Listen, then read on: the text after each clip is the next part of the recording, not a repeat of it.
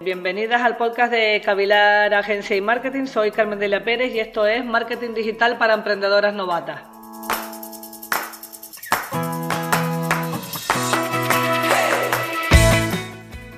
Hello, eh, hoy vamos a hablar de todo lo que se necesita, de todos los pasos que tienes que dar o que debes, cuestiones que debes analizar para emprender online, para ser un emprendedor con un negocio en internet. Aunque a priori parezca que emprender eh, online es más fácil que emprender con un negocio físico, la realidad es que eh, no es más sencillo ni mucho más fácil. Simplemente es un entorno diferente, que se mueve en sitios diferentes y tienen ventajas e inconvenientes cada uno de los dos. Para emprender en cualquier caso se necesita dinero. Si emprendes online quizás necesites una inversión menor que si lo haces en offline, pero cuesta dinero.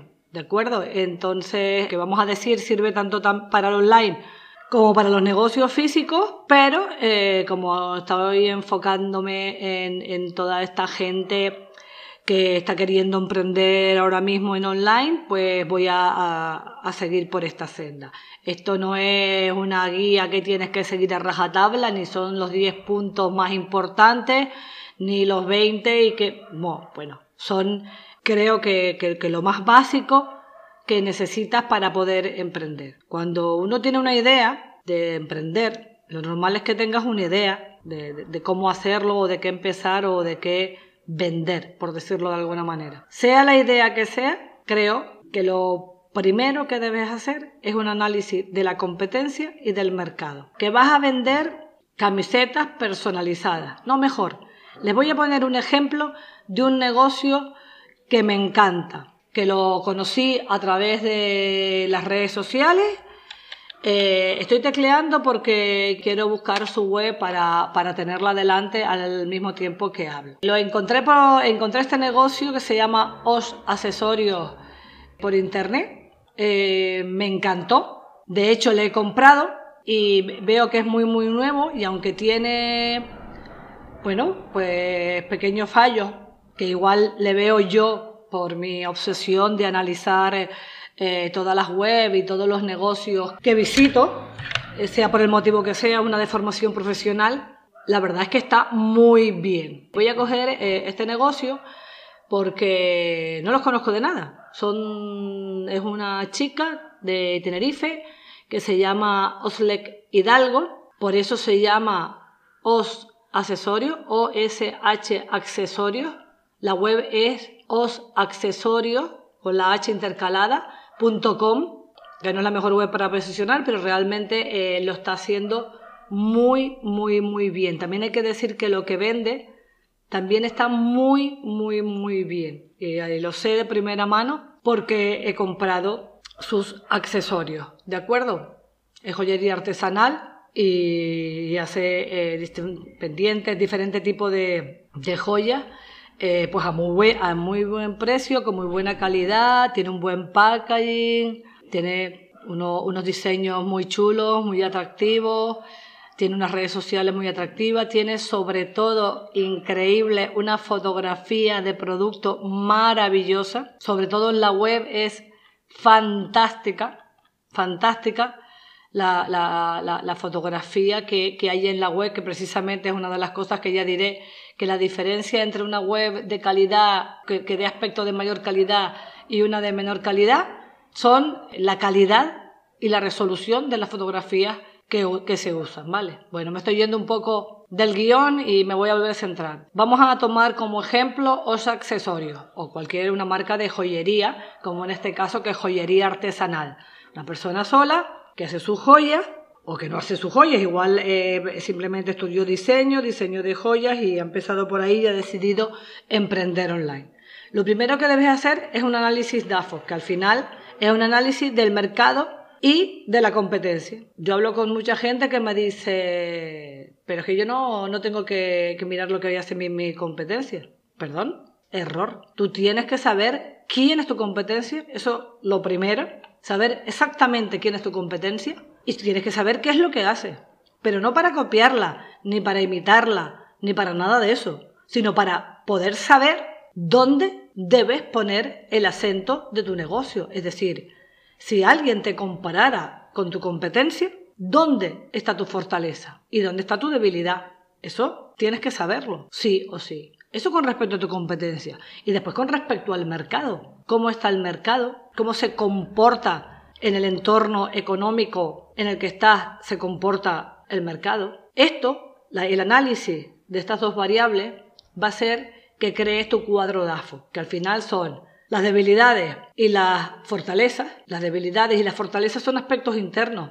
Es decir, si tú quieres, imagínate que los accesorios quiere vender al extranjero y no habla inglés, ni nadie de su equipo habla inglés, ni tiene ningún colaborador que hable inglés, pues hombre, le va a resultar más difícil. Obviamente es una debilidad con respecto a otra marca de joyería artesanal, también española, también vende online y que sí sepa inglés, por ejemplo. Y luego tendrás que, saber cuáles son tus fortalezas. Si tú, vamos a seguir con el ejemplo de, de, de la joya, si tú tienes la capacidad de fabricar, no me refiero en serie porque son joyas artesanales, pero si tener mayor capacidad de, de, producción, ¿vale? Que no eres tú sola, sino que trabajas con varios artesanos que pueden ayudarte a, producir más cantidad de tu diseño, podrás abrirte antes a, a, mayor mercado, a mayor público para vender más. Eso sería una fortaleza, ¿vale? Debilidades y fortalezas son aspectos internos del negocio y tienen que ver con la competencia y con el mercado. Y luego tendrás que saber cuáles son las amenazas y cuáles las oportunidades. En este caso, estas dos variables son externas, eh, no dependen de ti. Es decir, por ejemplo, en los accesorios fabrican eh, poniendo un baño de oro y el oro, por las circunstancias del mercado que escapan de tu control, subiera mucho de precio, que encarecería muchísimo la producción de tu joya, pues eso es una amenaza que te puede hundir el negocio y sobre la que tú no tienes control, pero sí debes conocer, porque entonces quizás si, eso, si tú sabes que el oro está subiendo de precio y que, y que eso amenaza tu negocio, puedes cambiarte al cobre o, o a otro metal o a la plata, en fin, tendrás que tomar decisiones dentro de tu negocio porque esa amenaza externa va a incidir en él. Y, después también vas a detectar oportunidades. Es decir, eh, por supuesto que hay competencia y demás, pero a lo mejor resulta que eh, eh, actualmente todo el tema de, de fabricación artesanal, ecológica, sostenible, con diseños propios y demás, están en alza. Es decir, que en general en el mercado tu producto puede tener mucha demanda y en el caso de los accesorios, si además, por ejemplo, de vender internacional, te dirige a un público enfocado en este tipo de, productos sostenibles, de comercio cercano, demás, pues todavía tendrás mayores ventajas. En cualquier caso, te dediques a lo que te, te dediques, lo llames análisis DAFO o lo llames como quieras, necesitas analizar el mercado y la competencia. Ahora mismo con Internet, sobre todo si vas a emprender online, que es de lo que estamos hablando, esto se hace relativamente sencillo. ¿Qué es lo que ocurre? Pues que tienes que saber qué buscar, porque no todo el mundo es tu competencia, y saber analizar el mercado. Tienes que buscar informes de tendencias, de tendencias económicas, en fin, que afecten o puedan afectar a tu negocio.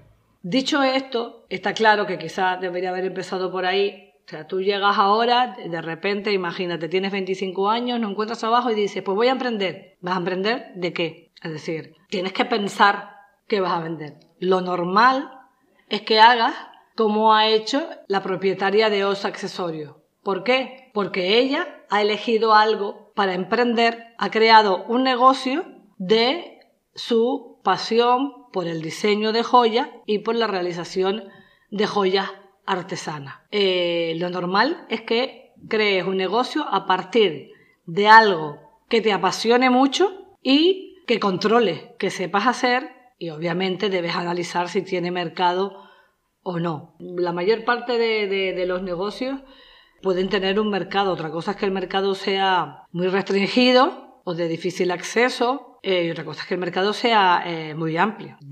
eso también lo debes analizar. Seguramente hay mercado para todo, porque en este mundo hay gente para todo, pero debes controlar si es que el, máximo potencial al que tú puedes acceder desde Tenerife es a mil personas, pues no sé si te valdrá la pena todo el trabajo, todo el esfuerzo y toda la inversión para lanzar un producto que en tu momento de más álgido de mayores ventas vas a vender mil, ¿vale? Porque incluso que fueran, que vendieras a mil euros, si vendieras al 100% de tu mercado, eso es imposible, ya se los digo, pero imagínate que en la mejor de las situaciones vendieras a los mil eh, un producto que vale mil, imagínate, pues han hecho una botella de vino en el alto, los altos de Arico que, en fin, y vale mil euros cada botella. Y te vas exactamente y consigues vendérsela a los mil bebedores de vino que compran este tipo de botellas tan caras. Pues conseguirías un millón de euros.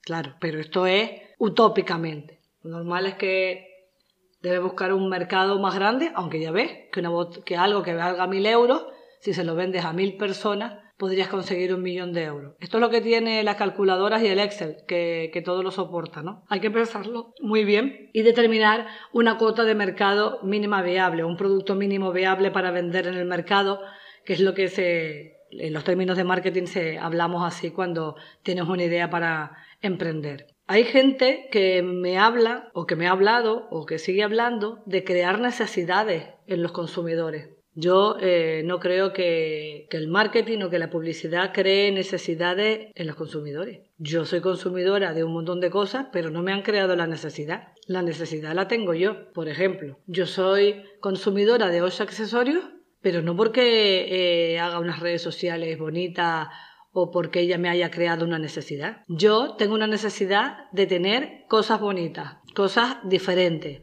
artesanas, y tengo la necesidad de comprar comercio cercano, de, apoyar lo que se hace en Tenerife y en todas las Islas Canarias.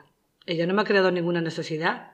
Soy yo la que me gusta comprar ese tipo de cosas. La que tengo, digamos, entre comillas, la necesidad de comprar su producto. Ella ha hecho unas cosas muy bien hechas y muy bonitas y yo me he sentido atraída no solo por la foto o porque estuviera bonito, sino porque no está hecho en China, porque lo está haciendo aquí en Tenerife, porque me parece una emprendedora se ha buscado la, vida y además que lo que hace es precioso. Es que me encantaría que le fuera bien, pero para todo el mundo. Creo que tiene un producto fantástico para vender eh, nacional e internacionalmente. Tengo la suerte de que vive en Tenerife y Tenerife tiene gastos gratuitos, así que pues yo ya he comprado y estoy muy contenta con, con mis joyas artesanas de, de accesorios. Pero que ella no me creó la necesidad, ¿eh? que la necesidad debe estar ahí, o el interés. Para hacerte idea, o sea, obviamente a la hora de validar tu idea, lo más innovador y lo más novedoso puede tener quizá de pronto mayor recorrido, pero también puede suponer un salto al vacío. Si tú ya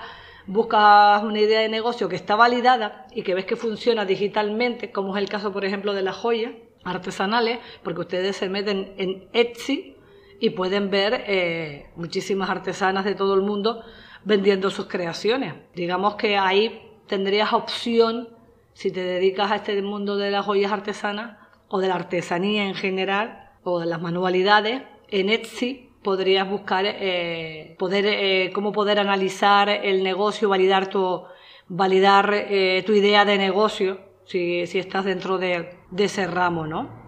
Si no tienes ninguna idea, pues debes leer los negocios, las revistas, enfocados siempre a algo sobre lo que controles, bien porque has trabajado en eso, bien porque lo has estudiado, bien porque tienes experiencia. Debes buscar ideas de negocio en torno a tus habilidades y conocimientos para, poder eh, desarrollar a partir de ahí el negocio con el que puedes emprender. Bueno, hay diferentes herramientas que te permiten un poco detectar ideas para emprender o, tendencias más bien. A mí me gusta mucho usarlas en Google eh, Google, por cierto, tiene muchísimas, muchísimas herramientas para ayudar a los emprendedores. Muchas están en inglés, pero también hay muchas en español y es interesante eh, utilizarlas. En Campus Google vienen un montón de herramientas que pueden venir bien si quieres emprender online. Y hay una que es tanto para emprender online como físicamente, que se llama Google Trend y que te deja detectar eh, tendencias de palabras clave. Y ahí puedes ver el número de búsquedas que hay de las diferentes palabras que teclea, incluso por, incluso no, situada geográficamente, te va a decir dónde se buscan más, menos, y si la tendencia está subiendo o bajando. Eso te va a dar una idea de la potencial demanda de, validar tu, negocio, ¿no? otro punto que, que, bueno, que ya lo dije en el punto uno, pero que, que quiero insistir en él, es que debes encontrar tu diferenciación, para diferenciarte de tus competidores. Hay una diferenciación súper fácil, que lo utiliza mucha gente, que es ser el más barato. Esta diferenciación es fácil, pero fácilmente rebatible. Es decir, tu competencia que lleva más tiempo que tú, probablemente cuando vea que tú eres más barato puede bajar los precios con menor coste para él, porque tiene mayor producción o mayores ventas. Y siempre es una mala idea ser el más barato, porque a veces ser el más barato es sinónimo de mala calidad, ¿de acuerdo? Y de que no ganes dinero, que al final estás aquí para, hacer un negocio y vivir de él. Eh, ser el mejor también es una gran diferenciación, está muchísimo mejor, pero puede eh, costarte muchísimo ser el mejor o mantenerte en ser el mejor. Tendrías que estar siempre, constantemente buscando cómo innovar. ¿Para qué? Para ser el mejor o ser el único. Aquí vienen esas grandes ideas que tienen eh, las startups y que se lanzan con ellas. No hace falta que el, que el producto no exista o que el negocio no existe. Puedes innovar en la forma de hacerlo, en la forma de contratarlo y, en el material en el que está hecho.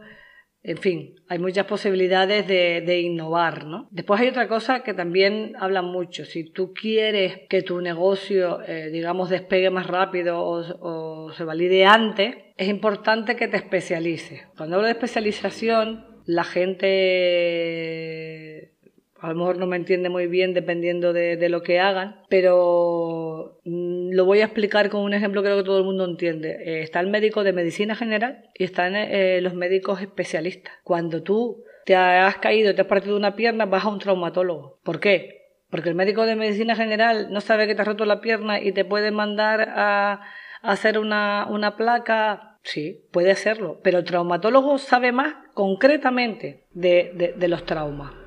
Por eso es mejor. Incluso dentro de traumatología hay traumatólogos que son especialistas en lesiones, no sé, futbolísticas. ¿De acuerdo? Si tú eres un futbolista y has tenido una lesión, lo más probable es que busques a ese súper especialista, porque sabe más de ese tipo de lesiones en concreto que a ti te afectan. A eso es cuando hablamos de especializarnos, es especializarnos hasta en las cosas más pequeñas, porque de la especialización también puede venir mucha diferenciación. Hay una expresión americana que se llama Friend, Fools and Family, que significa que cuando necesitas dinero para invertir, ya lo dije, empecé diciéndolo, eh, acudas a los amigos, a los tontos y a la familia. Suena fatal, en, inglés eh, suena muchísimo mejor, pero la realidad es que normalmente quien te va a prestar eh, dinero para emprender es la familia. Ahora mismo también hay opciones de microcrédito y una buenísima opción, dependiendo del tipo de negocio, porque tiene que tener su tirón y hay que trabajarlo, es el crowdfunding. Y otro día hablaremos de crowdfunding eh, para conseguir dinero. Crowdfunding no solamente sirve eh, para, para, conseguir dinero para un proyecto, para desarrollar un proyecto dentro de una ONG o un proyecto eh, sin ánimo de lucro, también puede ser eh, para, para, sirve muy bien para testar una idea de negocio innovadora y para conseguir eh, inversión para esa idea.